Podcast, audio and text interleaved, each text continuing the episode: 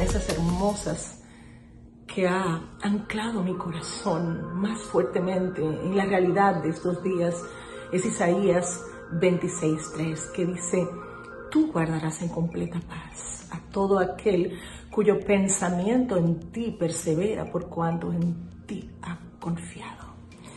Y vemos que la confianza es el gran recurso en nuestra relación con Dios.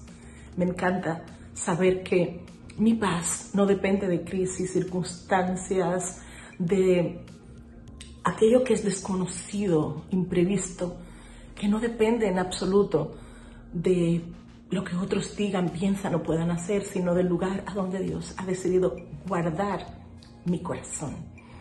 Ese mismo lugar a donde mi confianza lo abraza y se pierde en el descanso de su presencia. Una taza de fe.